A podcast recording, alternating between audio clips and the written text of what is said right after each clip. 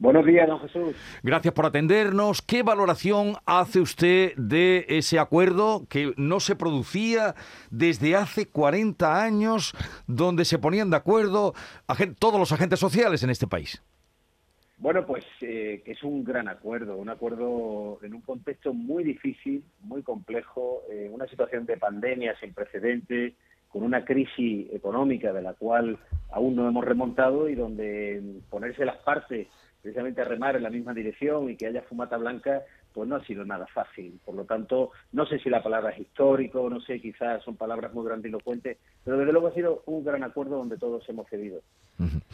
Eh, pero hace unas semanas eh, esto no lo tenían ustedes tan claro, digo la parte empresarial, eh, este acuerdo.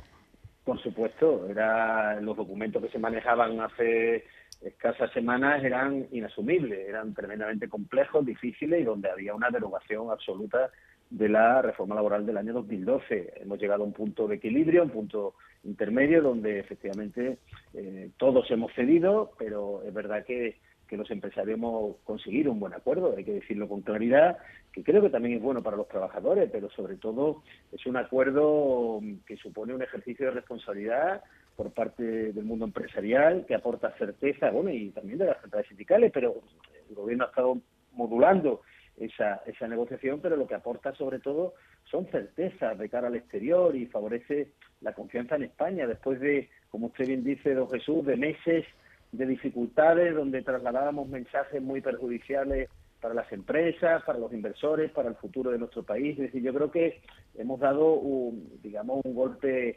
de, solvencia ¿no? ante la Unión Europea y de marcar, marcarnos con unos objetivos donde, ante tanto ruido político, los agentes eh, económicos y sociales pues podemos acordar cosas relevantes.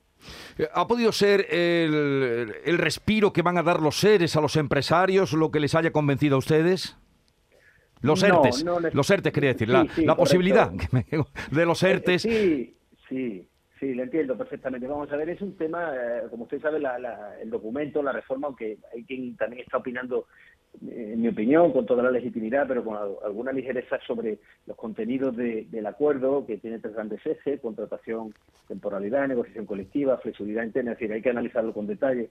Eh, y ahí en, esa, en esos conceptos de flexibilidad, efectivamente, los ERTE lo que han significado una experiencia eh, muy potente, una experiencia adquirida durante la pandemia que permiten a las empresas adaptarnos a las situaciones económicas y productivas, incluso en situaciones de catástrofe ¿no? o pandémicas, como hemos visto. Entonces hemos aprovechado ese conocimiento. Hay que recordar a los oyentes que el 12 de marzo del 2020 se acordó eh, por parte de los eh, empresarios, los sindicatos, la medida de poner una digamos, un paquete de, de, decisiones en materia de expediente de regulación temporal de empleo que no de extinción de empleo. Y eso, eh, a los dos días, que fue la declaración de la Arma Nacional, el 14 de marzo del 2020, el gobierno lo aprobó por decreto. Es decir, fuimos los agentes económicos sociales quienes visualizamos que iba a ser imprescindible un mecanismo regulador como eran los ERTE. ¿Qué venimos a hacer? Pues trasladar ese mecanismo al Estatuto de los Trabajadores para que no quede al albur del Consejo de Ministros o del ministro o ministra que en cada momento tenga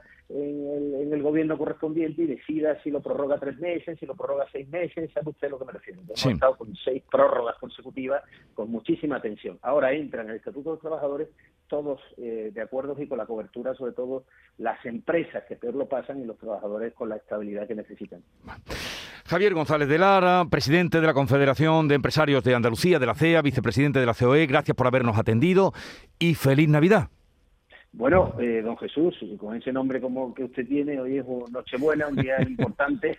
Le deseamos a todo el equipo de Canal Sur Radio pues una magnífica Nochebuena y una Navidad en paz.